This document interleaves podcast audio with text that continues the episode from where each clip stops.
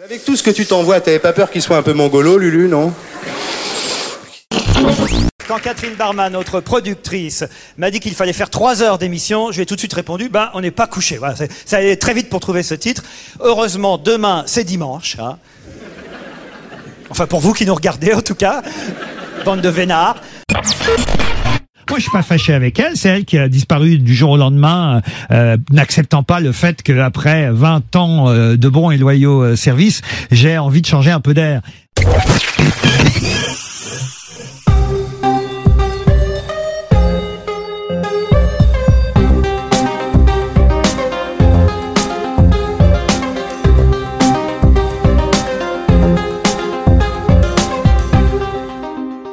Salut et bienvenue dans Media Story. Histoire, portrait, affaires. Media Story, c'est le podcast qui raconte les médias.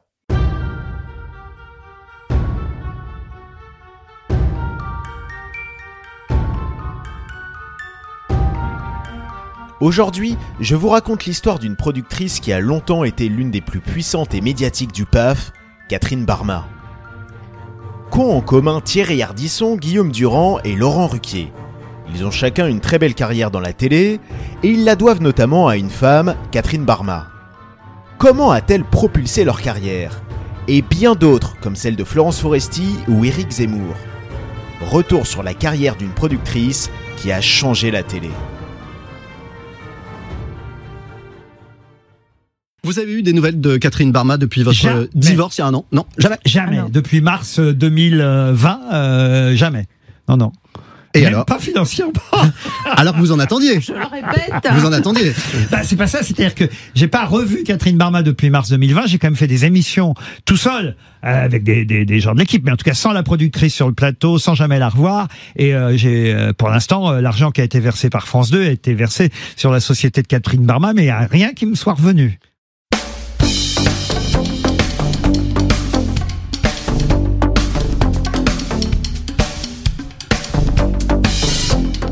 Depuis l'arrêt d'On n'est pas couché sur France 2, rien ne va plus entre Laurent Ruquier et Catherine Barma.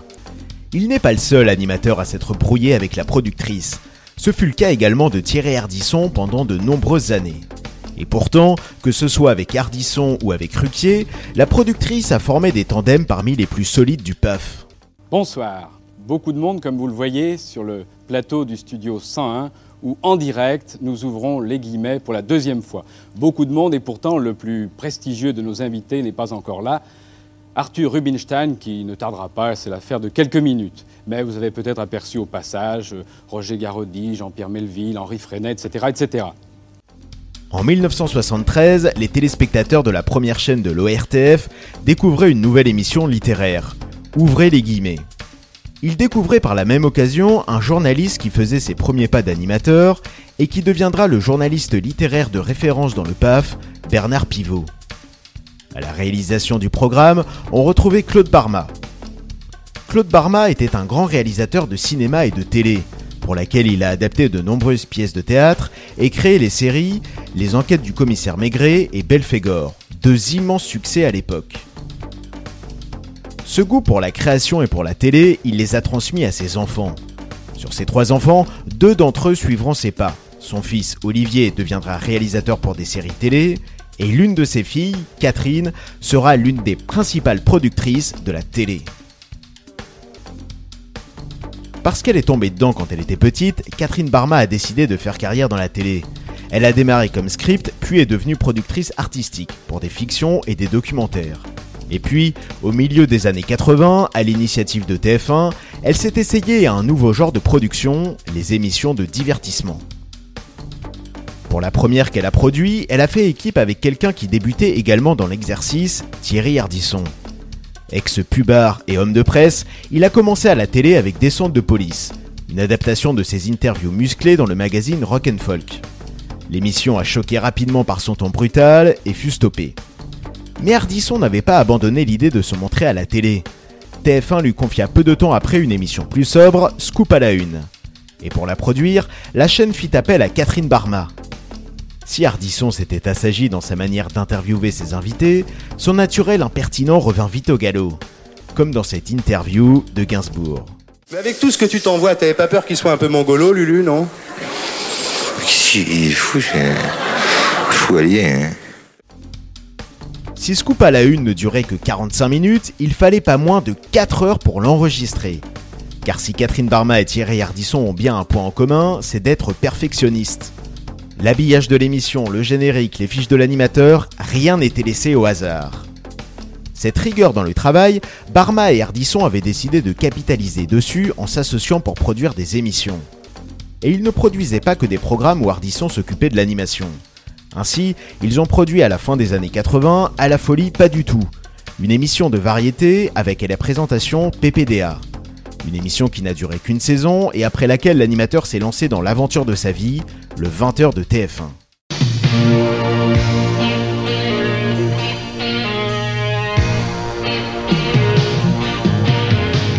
Tous les vendredis soirs, Thierry Ardisson, c'est sur la 5.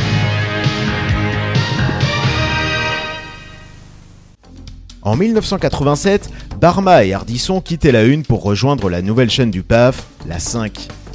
Si elle n'avait qu'un an, elle en était déjà sa deuxième formule. Une formule qui misait surtout sur des programmes populaires, chers à Silvio Berlusconi, et sur de l'info, cher à Robert Hersan. Berlusconi et Hersan étant les deux patrons de la chaîne. Avec un budget sans limite pour se démarquer de ses concurrentes, la 5 fut un formidable terrain de jeu pour Barma et Ardisson. Ensemble, ils ont imaginé le premier talk show ardissonien. Un ton provoque et des interviews de personnalités de tous horizons. Le tout enregistré depuis un lieu mythique des soirées parisiennes, la boîte de nuit, les bains-douches. C'est ça qu'on venait souvent au bain De temps en temps, comme ça, dîner surtout. Mmh. Ça fait partie de votre légende, les, les boîtes de nuit Oui, on fait un petit peu moins depuis que. Depuis, euh, je sais pas, depuis 10 ans. quoi. Ouais. Mais alors, c'est quoi votre hit parade personnel des boîtes? Je veux dire, c'est la, la boîte qui, finalement, dans votre vie. Elle, elle peut compter? Oui, en, en fonction de l'époque, bien entendu, parce que c'est. Maintenant Les boîtes de maintenant, vous voulez dire? Non, depuis tout le temps. Euh, La boîte la Depuis plus- 54. Ça a été le, le, le, le, le New Jimmy's de Ouais. où j'ai passé pratiquement toute ma, toutes mes vies pendant 10 ans. Ah oui, d'accord. Pendant 10 ans. Donc, ça, c'est le, numéro Oui, 1 au top 50. Bain de minuit faisait figure d'ovni sur la 5, où les émissions étaient plutôt populaires, incarnées par Patrick Sébastien ou Stéphane Collaro, que chic et branché. Inventif, le duo Barma-Hardisson a imaginé également une émission dans laquelle une personnalité était interrogée par un panel de personnes représentatives de la population française. C'était le concept de Face à France. Et pour porter le programme, il l'avait confié à un jeune journaliste de la 5, Guillaume Durand. Face à France, donc en direct du studio des Buttes Chaumont, le studio 17, pour accueillir notre troisième invité. Vous la connaissez, vous l'avez vu partout dans les journaux, dans des journaux télévisés, dans des grandes émissions de télévision. Elle revient pour un livre, c'est la Cicciolina. Dans Face à France, on retrouvait notamment la patte de Barma et Ardisson dans une des caractéristiques de nombre de leurs émissions, le mélange des genres. Étaient alors reçus dans la même soirée des invités politiques et des stars du show business. Mais l'aventure de la 5 n'a pas duré longtemps. Dès la rentrée 1988, Catherine Barma et Thierry Ardisson rejoignaient le service public. Ils ont alors proposé Lunettes Noires pour Nuit Blanche, un copier-coller de Bain de Minuit, mais cette fois-ci tourné dans la boîte, le Palace, puis le Scheherazade.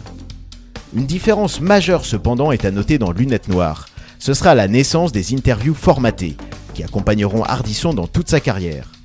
Parmi les plus originales, l'auto-interview, où quand une célébrité pose les questions et se répond elle-même. Tu changerais quoi en toi si t'avais une baguette magique?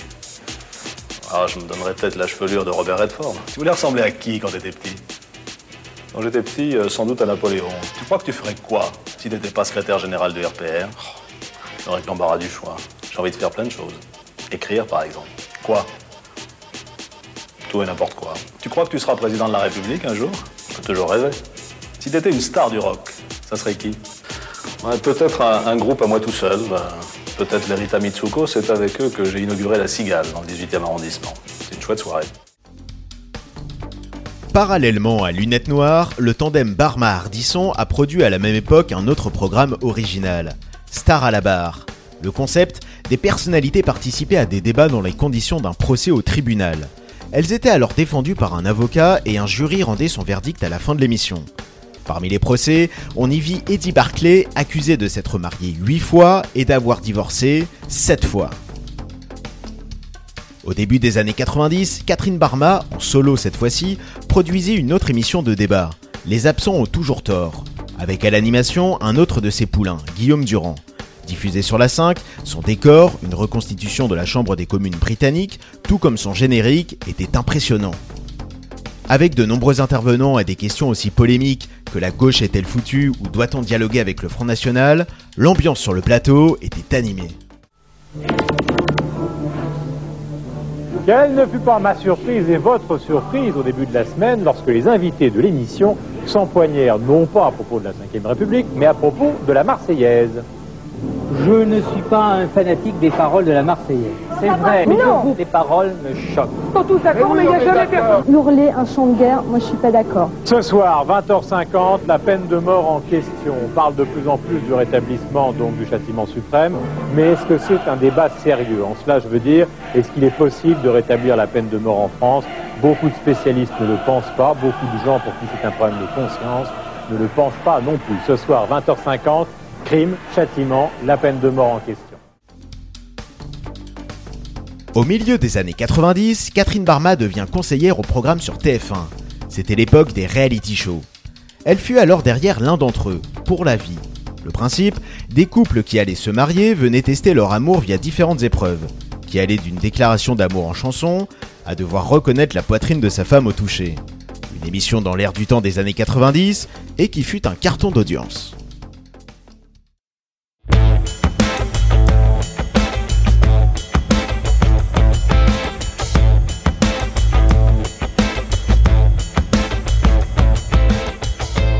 S'ils avaient démarré ensemble, les chemins de Catherine Barma et Thierry Ardisson s'étaient séparés dans le courant des années 90. En 1999, Barma et Ardisson se retrouvèrent à la demande de celui-ci. Il faisait alors son comeback sur la 2 avec un talk show après plusieurs années de concept d'émission ayant floppé et d'animation sur le câble, et donc avec une certaine pression. Son émission s'appelait Tout le monde en parle, et son début n'était pas aussi glorieux que ce qu'on connaît d'elle aujourd'hui. Au départ, l'émission proposait des débats de société. Mais le public n'était pas au rendez-vous. Et Ardisson craignait alors de se voir déprogrammé au bout de quelques mois. C'est à cet instant qu'il a décidé de rappeler celle avec qui il forma un duo de choc quelques années plus tôt, Catherine Barma.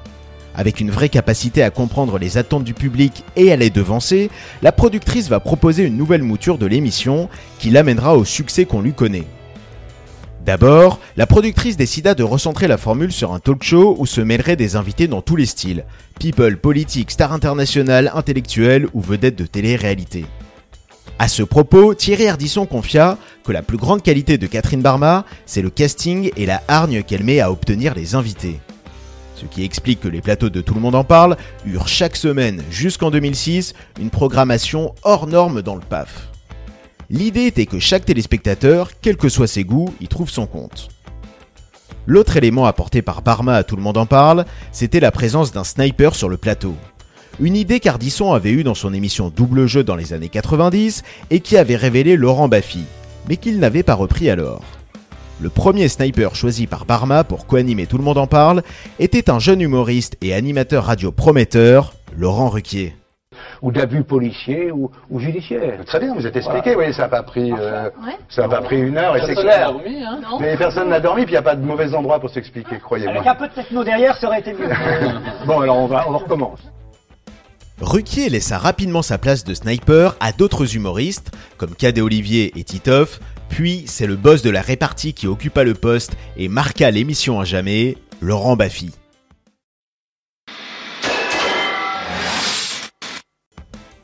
Si Catherine Barma produisait des émissions jusqu'ici exclusivement pour le compte d'une chaîne, à partir de sa collaboration avec Thierry Ardisson pour Tout le monde en parle, la productrice décida de travailler pour son propre compte, en lançant sa société de production, Tout sur l'écran.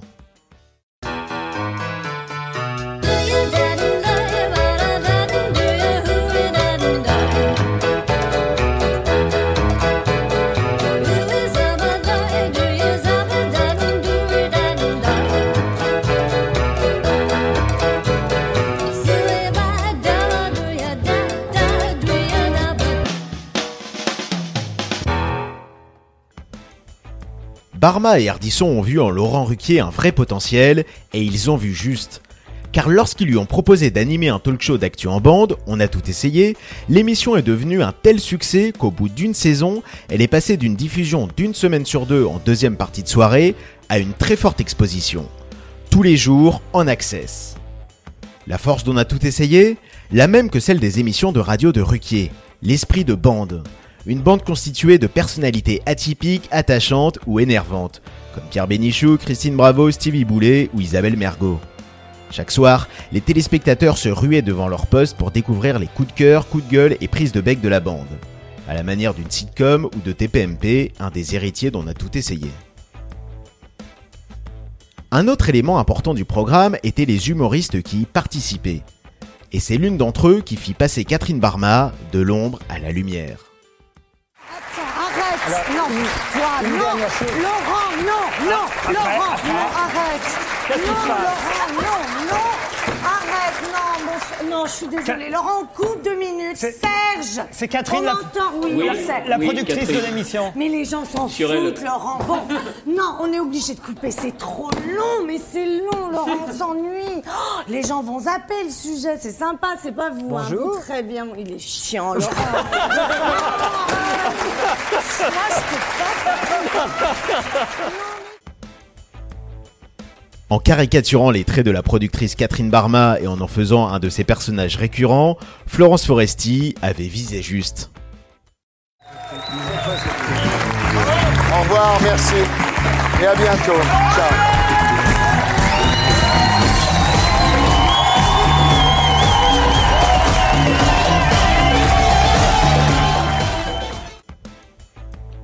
Toutes les bonnes choses ont une fin. Le 8 juillet 2006, Thierry Ardisson tournait la page de 8 ans de succès le samedi soir avec Tout le monde en parle. Si l'animateur avait prévu de rejoindre Canal+ à la rentrée suivante, Catherine Barma comptait bien continuer de produire le talk show du samedi soir de la 2. Et ça sera chose faite avec son poulain, Laurent Ruquier.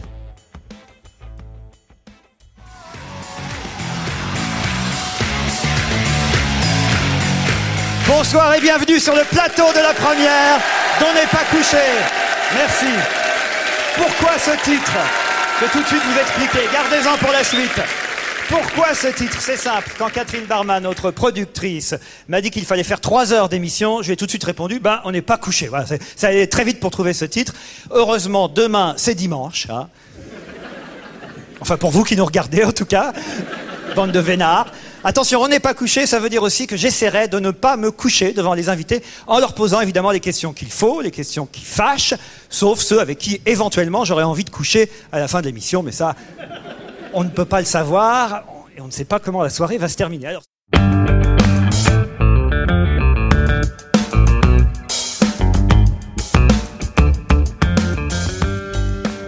La première dont n'est pas couché avait comme un air de tout le monde en parle.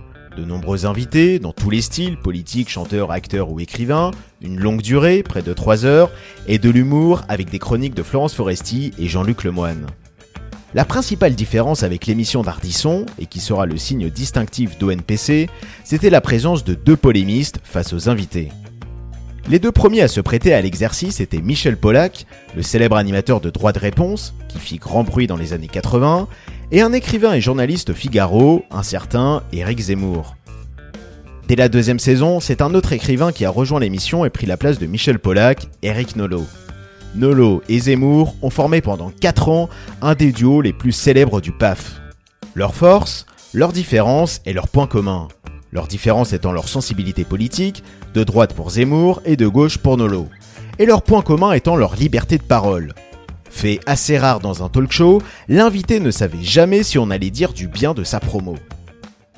C'est justement parce que dans cette émission, euh, des gens comme Zemmour, euh, je parle du samedi soir, et euh, Nolo disent ce qu'ils pensent, ou en semaine, d'autres comme Miller et certains disent ce qu'ils pensent aux artistes, que c'est d'autant plus valorisant et que euh, les livres se vendent mieux parce que euh, les, c'est télés- pas- c'est pas parce le que fait- les téléspectateurs non mais laissez-moi terminer. Parce que les téléspectateurs préfèrent la sincérité parce qu'autrement si on dit que tout est toujours bien et que la télévision n'est qu'uniquement un robinet à promotion les gens mais n'achètent plus rien ça, parce que ça n'a rien à voir avec ça. personne. Ça n'a rien à voir avec de- avoir avec des donner avis tranchés qu'ils soient positifs C'est pas une histoire d'avis tranché ou pas, c'est une histoire de starification de la critique, c'est juste ça.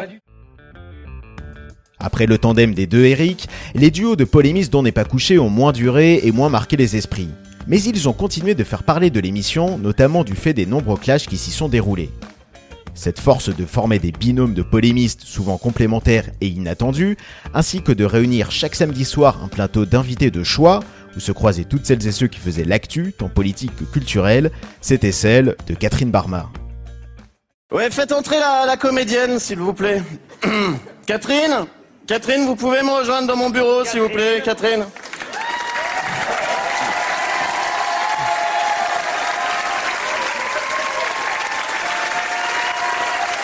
Ah Bon. Bonjour uniquement parce qu'il a demandé. hein. Bonjour Catherine, asseyez-vous, asseyez-vous, asseyez-vous. Bien, alors. J'ai le droit de dire ce que je veux Alors, Catherine, je vais vous dire quelque chose en fait. Euh, euh, ce que j'ai à vous dire n'est pas très agréable. Donc, ce qui va se passer, c'est que vous n'allez rien dire et c'est moi qui vais parler. D'accord Ouais, voilà. À partir de la rentrée 2010, les téléspectateurs de France 2 retrouvaient régulièrement à l'écran Catherine Barma, non pas jouée par Florence Foresti, mais telle qu'elle. En effet, elle était membre du jury de la nouvelle émission de Laurent Ruquier qu'elle produisait, On ne demande qu'à en rire. En bonne héritière du petit théâtre de Bouvard et de la classe avec Fabrice, Ondar était un concours quotidien d'humour. L'émission a propulsé la carrière de toute une nouvelle génération d'humoristes. Jérémy Ferrari, Olivier de Benoît, Nicole Ferroni, Arnaud de Samer, Constance et bien d'autres.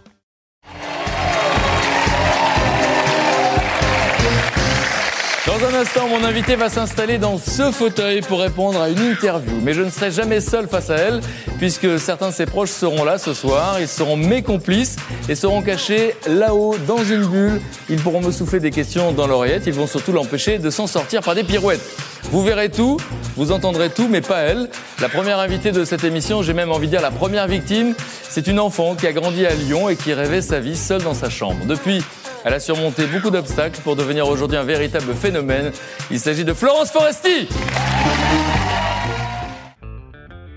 Parallèlement au programme porté avec succès par Ruquier, Catherine Barma a produit dans les années 2010 d'autres émissions où l'on reconnaissait sa patte, que ce soit par son concept original, comme Panique dans l'oreillette avec Frédéric Lopez, ou en étant incarné par un jeune talent du PAF, comme La nuit nous appartient avec Mustapha El Atrassi. Et voilà.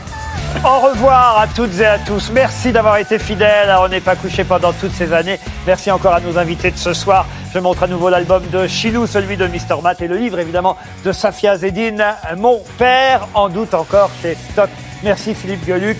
Léa Merci Salamé. à vous, Laurent. remercier Coco aussi qui me maquille depuis des années. Elle a de plus en plus de mal. Et Fred Assayag qui sera au montage cette nuit pour cette émission. À très bientôt sur France 2, bien sûr.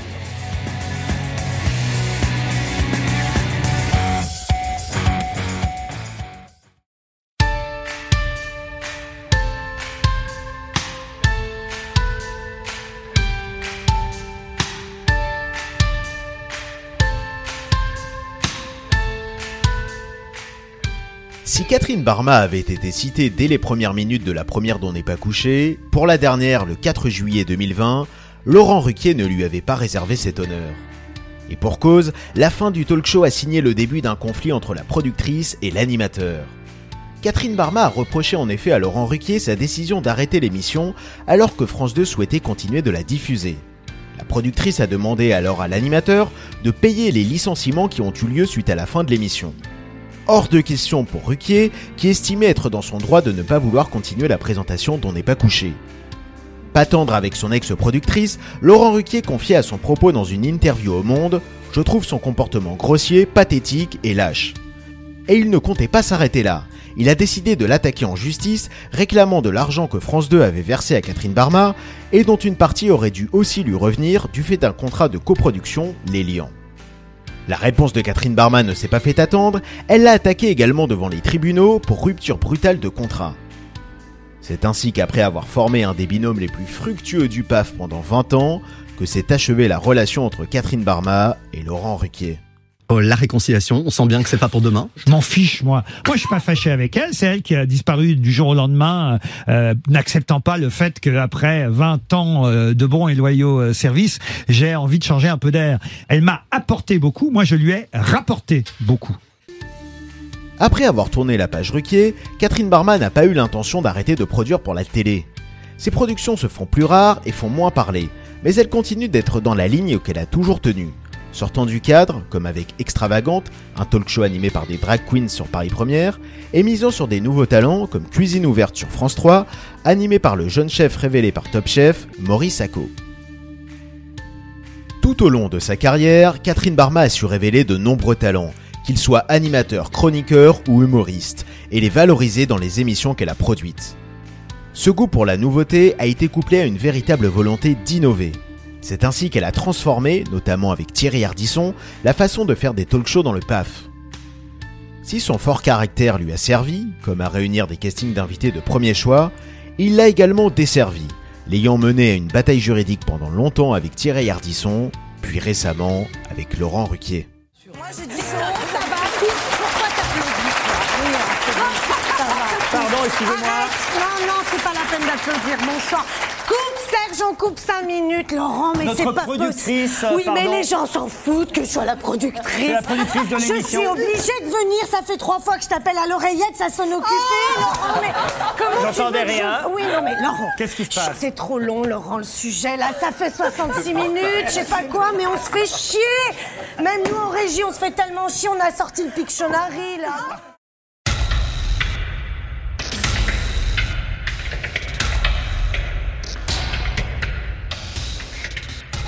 Si vous aimez Media Story, n'hésitez pas à le faire savoir en nous laissant une note sur votre plateforme d'écoute préférée. Merci par avance pour vos retours. Et merci à tous d'avoir suivi ce podcast.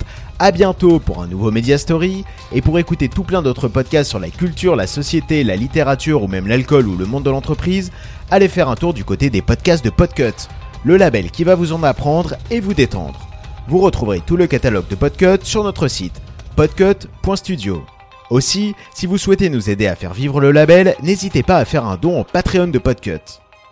A très vite pour se replonger dans l'histoire des médias.